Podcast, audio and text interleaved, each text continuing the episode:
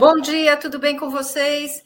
Hoje é dia 1 de outubro, são 10 horas da manhã, estamos começando agora mais um Cresce Esclarece. É um prazer estarmos aqui nessa sexta-feira, comecinho de mês, já na primavera, e com certeza esperamos que todos estejam bem, em casa ou no trabalho, enfim, onde você estiver nos assistindo. E hoje, nosso tema é o aniversário da Lei Geral de Proteção de Dados, e o que ela implica no mercado imobiliário. Para falar sobre esse assunto, trouxemos nosso convidado, o juiz federal, doutor Oscar Valente Cardoso. Muito obrigada pela sua participação hoje, doutor. Seja muito bem-vindo ao Cresce Esclarece. Muito bom dia a todos. Eu que agradeço o convite da Sônia, o Gilberto, que atuou aqui nos bastidores para tornar isso possível. Ah, parabéns ao trabalho do Cresce de São Paulo, né? já tem uma cartilha interativa e um trabalho de conscientização de todos sobre a Lei Geral de Proteção de Dados, porque apesar de ela já ter completado recentemente um ano de aniversário, todos nós ainda estamos aprendendo com ela. E como, né, doutor? Tenho certeza que os nossos espectadores hoje vão ter dúvidas, vão nos enviar as suas perguntas. Então, você que está aí, já aproveite para tirar suas dúvidas e ver no que isso vai implicar na sua vida, no seu dia a dia profissional, enfim. Doutor, uh, vamos começar falando sobre o artigo 5 da Lei Geral de Proteção de Dados, onde está a definição de tratamento de dados, especificamente. O que, que isso significa na prática e, e por que, que essa lei se aplica ao mercado imobiliário? É, isso é muito importante porque o LGPD, o Brasil, quando criou a LGPD, eh, que já vem sendo discutido desde 2010, o Brasil acabou seguindo um padrão que é o adotado pela grande maioria dos países que tem alguma lei reguladora de forma geral a proteção dos dados pessoais, que é esse modelo justamente geral que é o adotado principalmente na União Europeia e que serviu de base para os outros países do mundo. Hoje, em resumo, nós temos dois grandes modelos, esse da União Europeia, que é o modelo geral, e nos Estados Unidos, que até está se discutindo talvez essa transição, essa mudança para o regime geral, mas que hoje usa uma regulação setorial. Então, lá nos Estados Unidos, há leis específicas para a proteção de dados na área da saúde, na área da educação, na área fiscal, a, a, até mesmo leis estaduais de proteção de dados, como a, a, Lei de Proteção da Privacidade do Consumidor do Estado da Califórnia, que é mais conhecida porque as grandes empresas de tecnologia do mundo estão lá e seguem essa lei nos seus contratos. E o Brasil seguiu esse modelo da União Europeia, que é de ter uma lei única, geral, aplicável a todos os setores. Então, por isso que nós quer uma lei geral, porque independentemente de o tratamento ser feito por uma pessoa natural ou física, ou pessoa jurídica de direito público ou privado, ou seja, seja por um corretor de imóveis ou por uma empresa, uma sociedade é, imobiliária, todos estão submetidos à LGPD, ainda que essa atividade não tenha nenhum objetivo de lucro, independentemente de ter a finalidade de lucro, de ser atividade meio ou de ser atividade fim, quem realiza tratamento de dados no Brasil está sujeito à LGPD. E aí, outro ponto que eu gosto de chamar a atenção é que a LGPD é uma lei geral de proteção de dados pessoais e não uma lei geral de proteção dos titulares dos dados pessoais. É claro que ela protege os direitos, ela tem um extenso rol de direitos dos titulares, mas o primeiro foco, a primeira atenção que a LGPD dá é para a proteção objetiva dos dados. Então, antes de a gente falar no sujeito, de quem é protegido pela lei, ela protege em primeiro lugar os dados. Então, é por isso que em toda relação jurídica civil, seja no direito imobiliário, no direito consumidor, no ambiental, administrativo, tributário, onde houver algum dado pessoal sendo tratado, se aplica a LGPD junto com essa outra lei que vai regular essa relação subjetiva, ainda que seja uma lei ou um contrato. Então, um contrato de compra e venda, um contrato de locação, um contrato de administração de condomínio, se tiver dados pessoais, a LGPD vai se aplicar junto com essa outra lei que regula aquele contrato, aquela relação. E aí é muito importante para entender é, a extensão da aplicação da LGPD, inclusive no setor imobiliário, é essa definição de tratamento que está no artigo 5 E o artigo 5 é muito importante porque ele tem um glossário. Isso no Brasil tem sido usado em leis mais recentes, como até o Marco Civil da Internet, a, a lei do cadastro positivo, de nós termos um artigo que traz os conceitos novos usados pela lei para explicar o que é cada conceito. Isso na LGPD está no artigo 5 que a gente pode dividir em três partes principais. Primeiro, ele dá alguns conceitos relacionados a dados pessoais, o que é dado pessoal, o que é dado pessoal sensível, dado anonimizado. Depois, ele regula os sujeitos regulados, os atores da lei, que são titular, controlador, operador, encarregado, Agência Nacional de Proteção de Dados.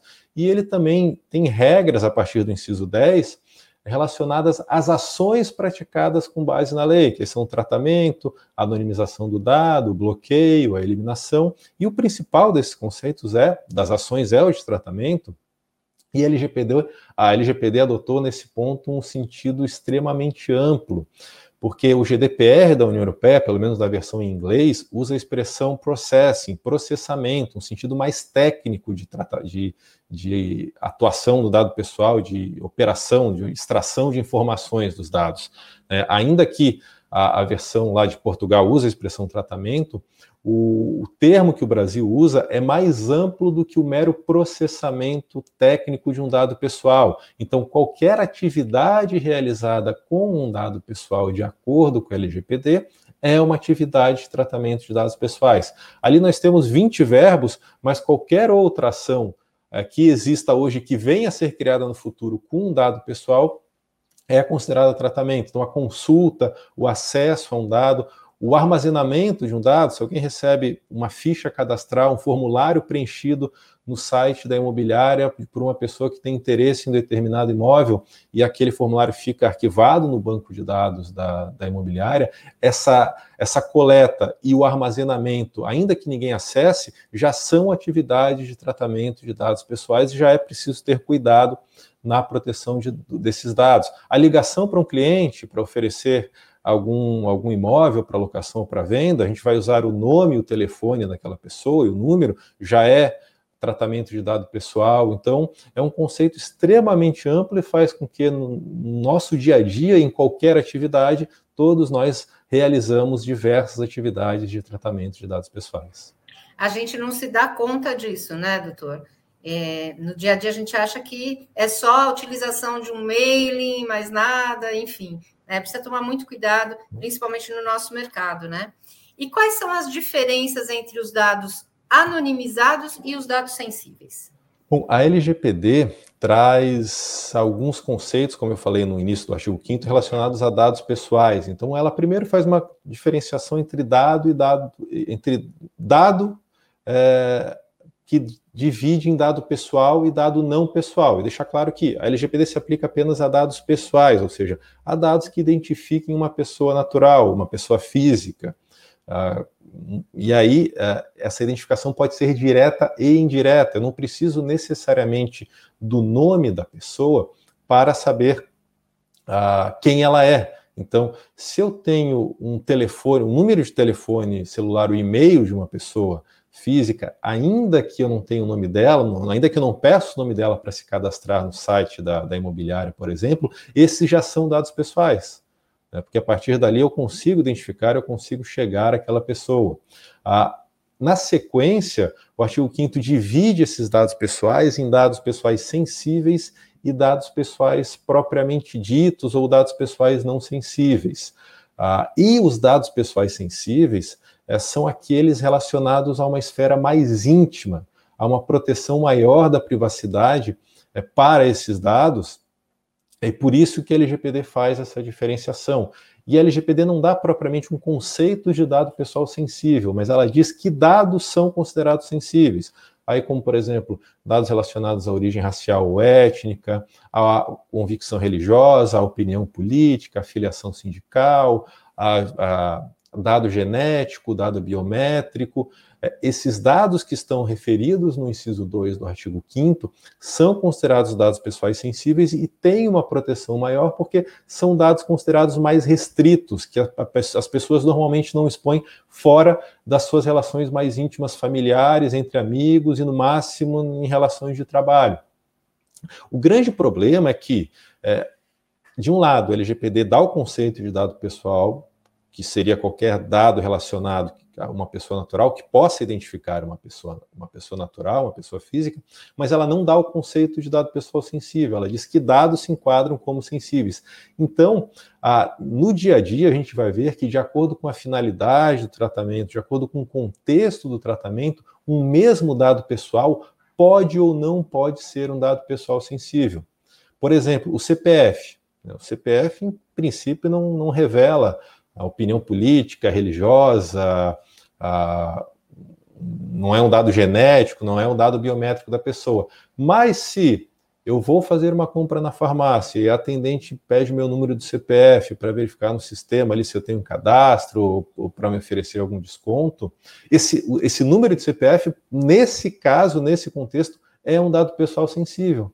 Porque com o número do meu CPF, a atendente da farmácia vai conseguir acessar ali todo o meu histórico de compras de medicamentos naquele estabelecimento ou naquela rede, né? E vai poder acessar dados relacionados à minha saúde a partir do número de CPF. Então a gente precisa ter muito cuidado, porque a, a, o enquadramento ou não de um dado pessoal como sendo sensível, em muitos casos, vai depender do contexto do tratamento. Ah, e aí, por exemplo, na, na eu, acho que eu posso falar depois na sequência sobre os princípios no, no, ramo imobiliário, dependendo do contexto do tratamento, alguns dados vão poder ser pedidos ou não e podem se caracterizar como sensíveis é, em determinadas situações. Ah, já os dados anonimizados são aqueles dados pessoais transformados em dados não pessoais, ou seja, quando se usa uma técnica é, de, de anonimização que impede, que retira a possibilidade de forma definitiva da identificação daquela pessoa, por isso que eles são chamados também de dados sem rosto. E aí, transformando o dado pessoal em não pessoal, a LGPD não se aplica mais àqueles dados. Ah, isso é muito usado no setor de marketing, principalmente, né, de, de, ter um grande banco de dados de pessoas, de retirar, por exemplo, o nome ah, e alguns, alguns outros elementos é, como o endereço específico, CPF, RG, que possa identificar aquela pessoa e agrupe as pessoas por determinadas características, idade, é, gênero, região de, de, domicílio, para o encaminhamento direcionado de propaganda. Tá? Então, nesse caso, quando um dado se torna anonimizado, há para essas empresas uma segurança maior, porque a LGPD deixa de se aplicar sobre essas atividades de tratamento de dados, de dados que eram pessoais e que passam a ser não pessoais. É, é bem complexo, né? O tema realmente, os colegas precisam prestar muita atenção, é, principalmente quando forem fazer cadastro de clientes, cuidado com o, o, o tipo de informação que está sendo solicitada, né? E pela lei, doutor, as pessoas têm é, livre acesso à consulta de todos os seus dados que uma empresa tenha a seu respeito? Ótima pergunta. Tá? Esse é um dos direitos que estão previstos nos artigos 17 e 18, principalmente o 18, tem uma quantidade maior de, de, de direitos na, na, LGPD. É, um desses direitos, que está no inciso segundo, é o de acesso aos dados. Ou seja, hoje nós vivemos um total, e aí todos nós né, não escapamos disso, nós vivemos de uma situação de descontrole informacional. Eu não sei onde estão meus dados, quem tem os meus dados pessoais, por que está com eles, onde e quando realiza o tratamento, que tipo de operação de tratamento faz com eles, há quanto tempo faz isso, com quem compartilha. Nós simplesmente não sabemos porque nós estamos a todo momento consentindo, concordando, clicando para baixar um aplicativo, ou para atualizar, ou para acessar um site, ou para concordar com a política de cookies daquele site. Então, nós não temos a mínima ideia de quem tem os nossos dados pessoais.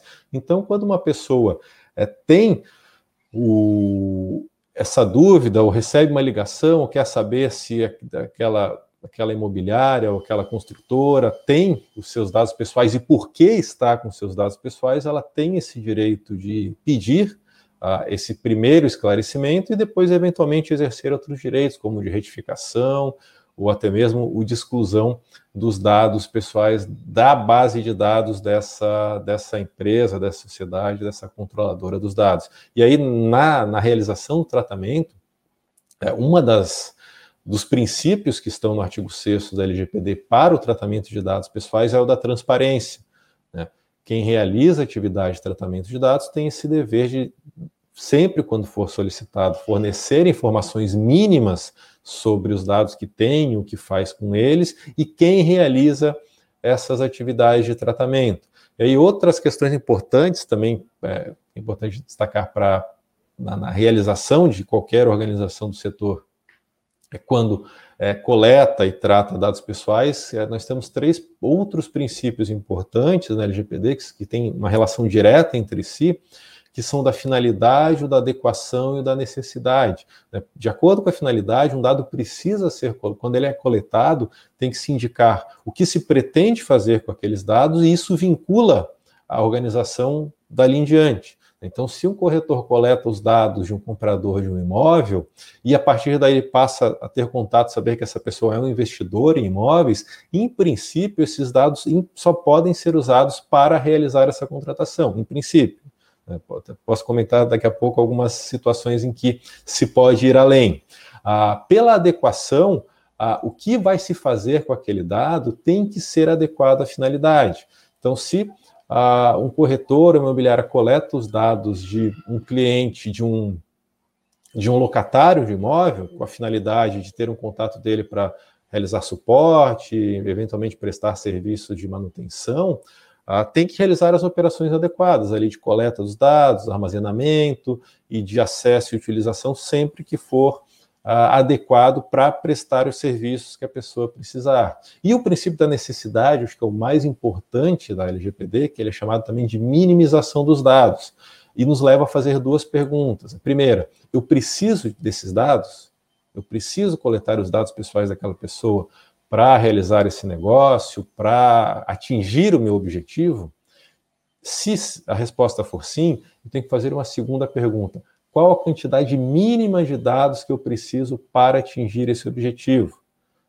Então, um exemplo, uma relação aí entre uma imobiliária e uma empresa de telemarketing. Se a imobiliária vai repassar o seu banco de dados de clientes para uma empresa de telemarketing como operadora, fazer ligações, oferecer é, imóveis e lançamentos, tem que repassar apenas os dados necessários para essa atividade. Né? E aí, por exemplo, nesse caso vão ser o nome, o telefone, talvez o e-mail, e no máximo, no máximo, não, não, não diria o endereço, mas o bairro ou a cidade, para definir ali por região que tipos de imóveis vão ser oferecidos. Então a gente precisa ter muito cuidado com isso, porque quantidade não é qualidade. Né? Nós vivemos até agora com uma cultura de acumulação de dados, de ter uma quantidade maior, até porque os dados são ativos, geram valor para as organizações, mas agora com a LGPD há esse risco de uma grande quantidade, haver um incidente, também pode levar a um grande prejuízo para a organização. Doutor, nós temos uma pergunta do Anderson Rodrigues Santos, que é nosso é, internauta aqui de Tambaú, em São Paulo. Ele diz o seguinte: recentemente houve um vazamento de dados pessoais de cerca de 40 milhões de CPFs por ataque de hackers a sites do governo. Como saber o destino e o uso por terceiros desses dados? Acho que não bom tem dia. como saber, né, doutor? Pois é, bom dia, Anderson. Obrigado pela pergunta. Esse é o grande problema. Tem uma frase muito famosa que é de um matemático e cientista de dados inglês, o Clive Humby, que é, a gente ouve todos os dias, que é a de que os dados são o novo petróleo. Ah, e o curioso é que essa frase ele disse em 2006, né, já fazem 15 anos aí que ele foi dito, e cada vez ela é mais atual. Por quê? Porque eles têm um grande valor e, ao contrário do petróleo, a extração dos dados é muito mais fácil muito mais barata. Então, hoje nós estamos numa sociedade da informação, os dados têm valor e, infelizmente, tem acontecido isso cada vez mais. E, infelizmente, no Brasil já chegou aos tribunais, né? Estamos tribunais também sofrendo esse tipo de ataque.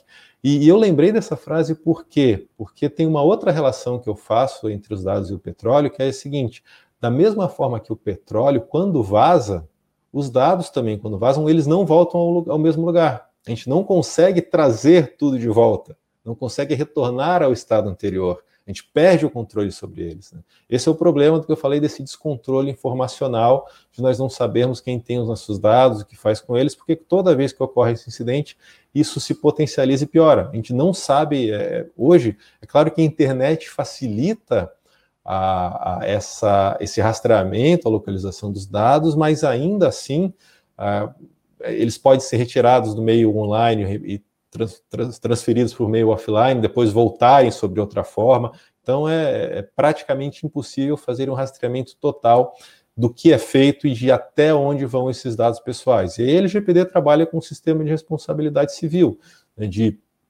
compensar os danos é, dos titulares dos dados e também de punir é, quem, quem não é, armazenou, não tratou esses dados de forma adequada e levou à ocorrência de algum incidente, mais especificamente de vazamentos de dados, que infelizmente cada semana nós temos uma notícia nova sobre isso.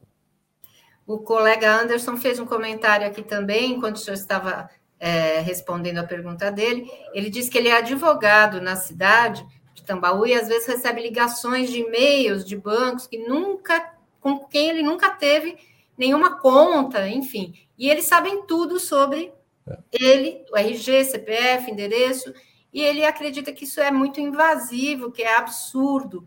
Né? A lei ela veio para nos proteger disso, doutor?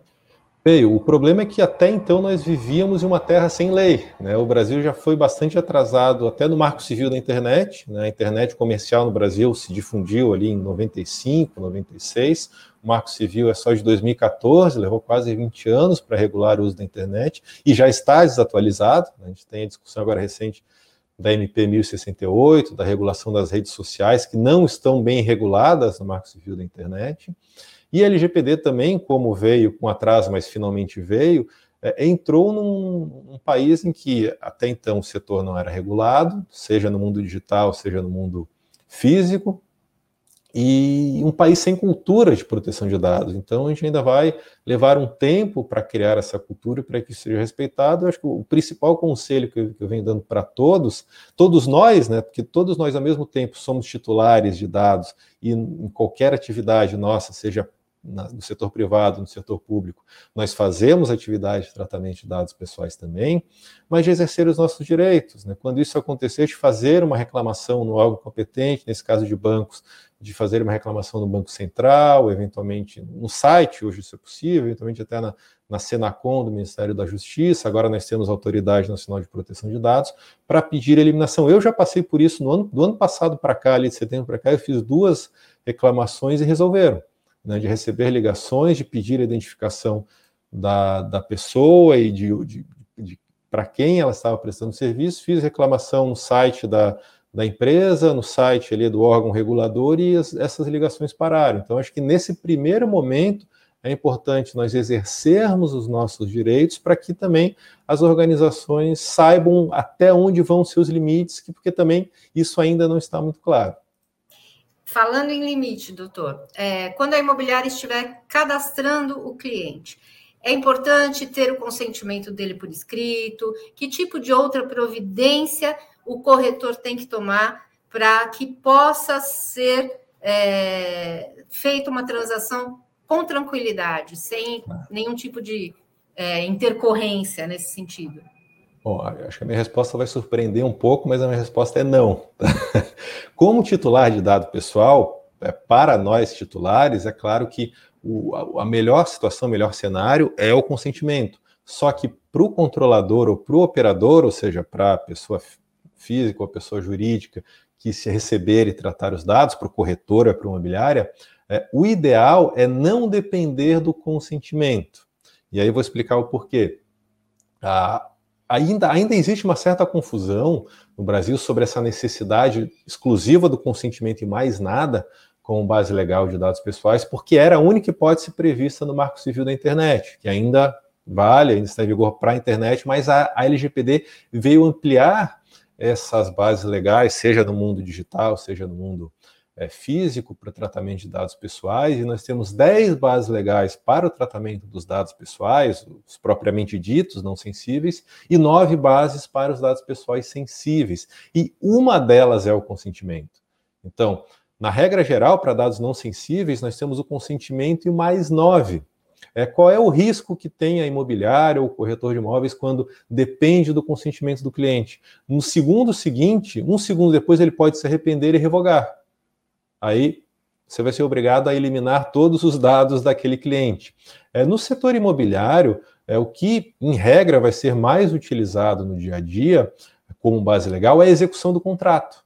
Né? E isso vale, inclusive, as providências pré-contratuais. Então, desde o primeiro contato com o cliente, o corretor não vai depender do consentimento dele para solicitar os dados pessoais necessários para aquela contratação. Tá?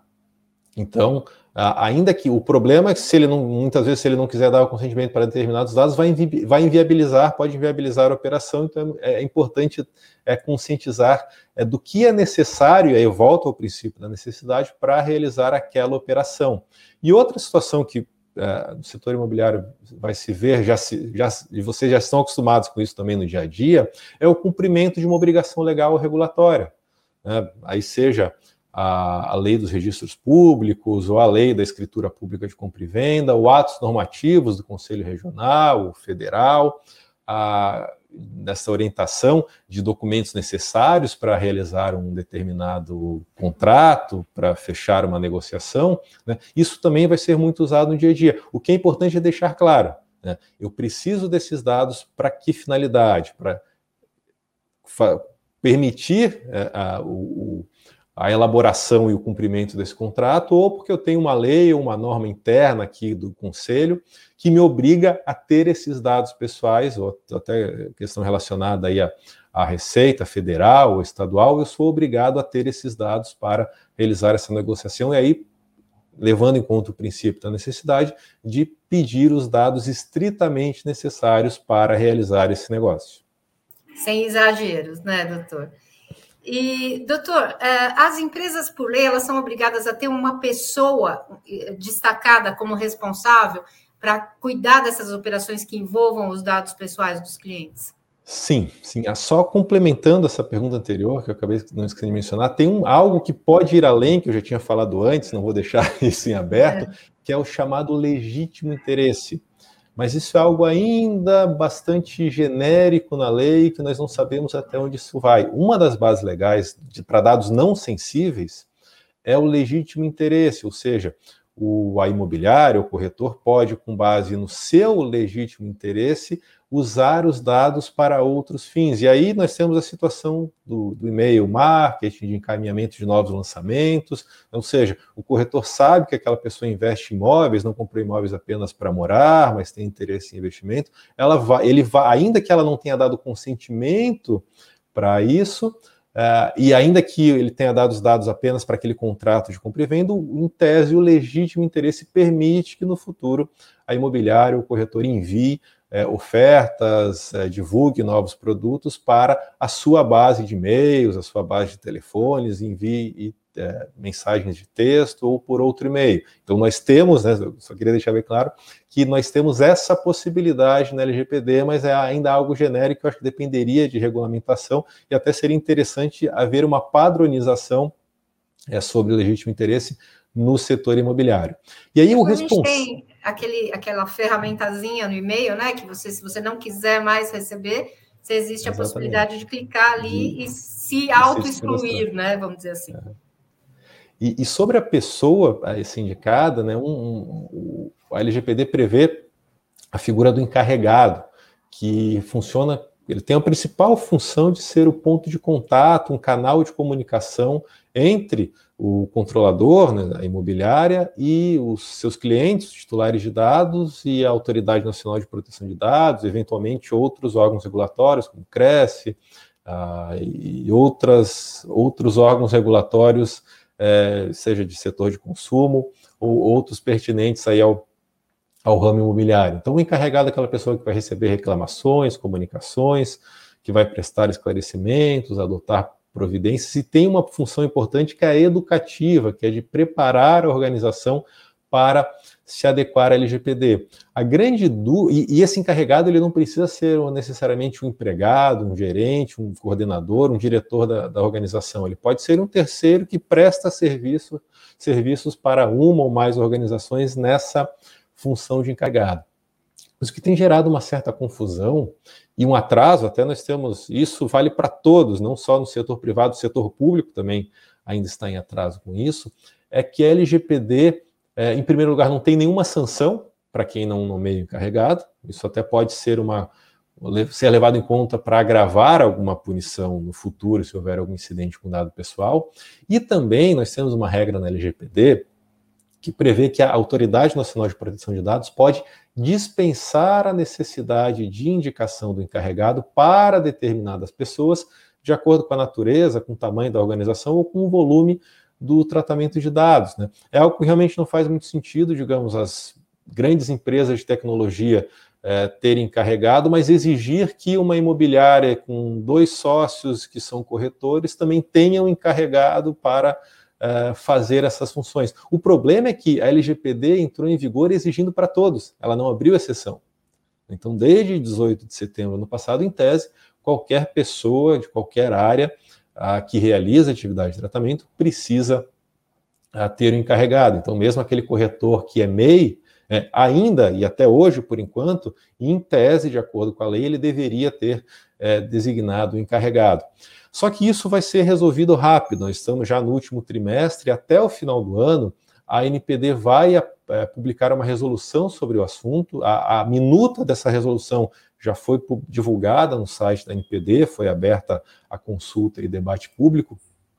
É, é uma resolução voltada para a aplicação da LGPD aos agentes de tratamento de pequeno porte. Aí vai compreender microempresas, empresas de pequeno porte, sociedades simples, a, a o empresário individual, o MEI, as startups, pessoas jurídicas sem fins lucrativos. E aí, nesse caso, todas essas pessoas vão ser dispensadas de nomear o encarregado.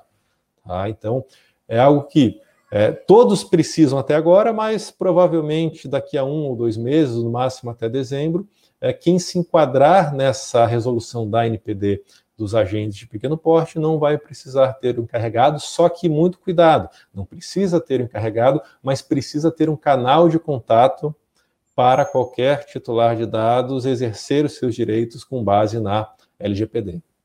É, é, é bom todo mundo se preparar. Inclusive, é, para a gente finalizar, infelizmente nós estamos no finalzinho do nosso programa, mas eu queria que o senhor falasse uma última questão a respeito das multas, né? Quais são as multas para as imobiliárias que ignorarem a lei? E essas multas também podem ser aplicadas para o corretor pessoa física? Bom, a LGPD tem algumas sanções administrativas que estão ali no artigo 52, que foi o último que entrou em vigor, né? A LGPD completou três anos da publicação agora em agosto de 2021, mas as sanções só se aplicam aos atos praticados agora, a partir de 1 de agosto de 2021, só que isso não significa que a lei não se aplicasse antes. Né?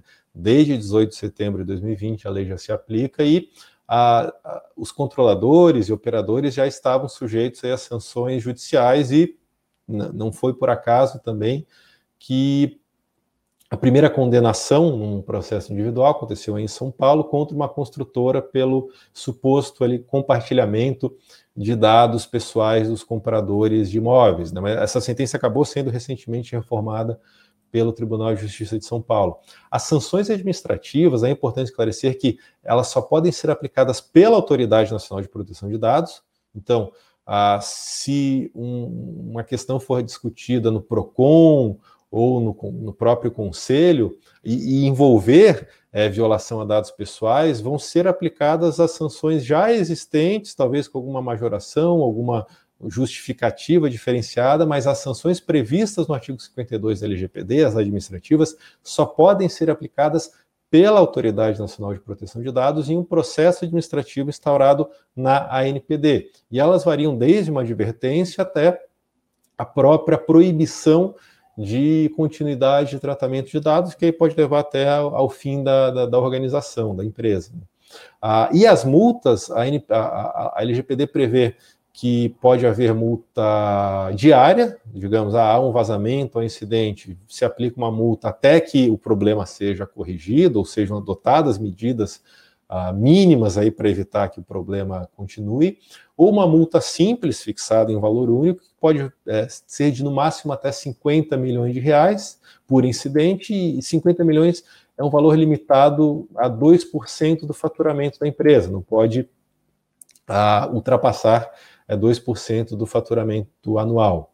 Ah, se houver, digamos, uma pessoa jurídica constituída, uma imobiliária, ela é considerada controladora e essas sanções administrativas que a NPD pode aplicar se aplicam apenas a ela. O corretor de imóveis, é, trabalhando em uma imobiliária, em tese, ele pode ser responsabilizado em algumas situações, é, mais especificamente quando ele não agir de acordo com o LGPD, por isso que, é importante conhecer, porque ele pode ter responsabilidade junto com a, a imobiliária, é, ou quando ele descumprir as normas internas da, da, da imobiliária, ou se ele desobedecer uma ordem ilícita do controlador né, da, da, da, imobiliária como controladora de dados pessoais. Por exemplo, se ele coletar por conta própria dados a mais do que aqueles previstos na orientação interna do que precisa ser coletado, ou se ele, sem autorização, repassar dados de clientes a terceiros, também eventualmente pode sofrer alguma sanção. Ah, mas isso, como eu falei, só em processo administrativo da NPD. O, o PROCON, o Conselho, outros órgãos é, regulatórios podem aplicar até as mesmas sanções, desde que usem como base alguma outra lei, algum outro ato normativo interno para esse fim.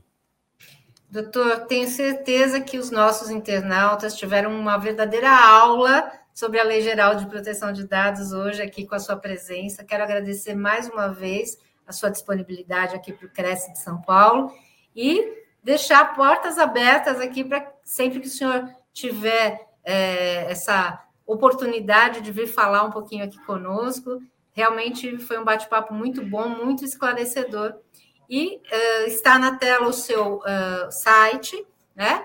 Uh, para que os corretores que tiverem alguma dúvida possam pesquisar no seu site, o senhor faz várias publicações a respeito desse assunto também, né?